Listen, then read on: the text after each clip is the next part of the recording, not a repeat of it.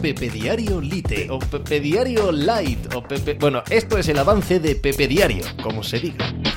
Hola, ¿qué tal? Hoy estamos a martes 27 de junio del año 2023. Luca Modric ha renovado con el Real Madrid para el año que viene. ¿Es esto una de las grandes noticias del verano? Probablemente no, porque dábamos por hecho que esto iba a suceder.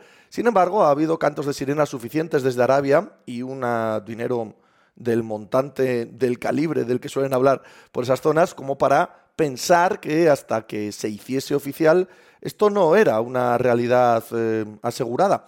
El Real Madrid quería que Luka Modric estudiase esa oferta de Arabia. El Real Madrid que le ha ofrecido la renovación a Luka Modric y por lo tanto está contento de que eh, sigan el equipo porque no es este un club en el que hagan las cosas de cara el romanticismo o de cara a quedar bien con una gran leyenda del club, como, como bien sabemos todos, está contento de quedarse. Pero ¿cuán contento? ¿Cómo queda el grupo de centrocampistas del Real Madrid? Los minutos a repartir entre todos y los días gordos.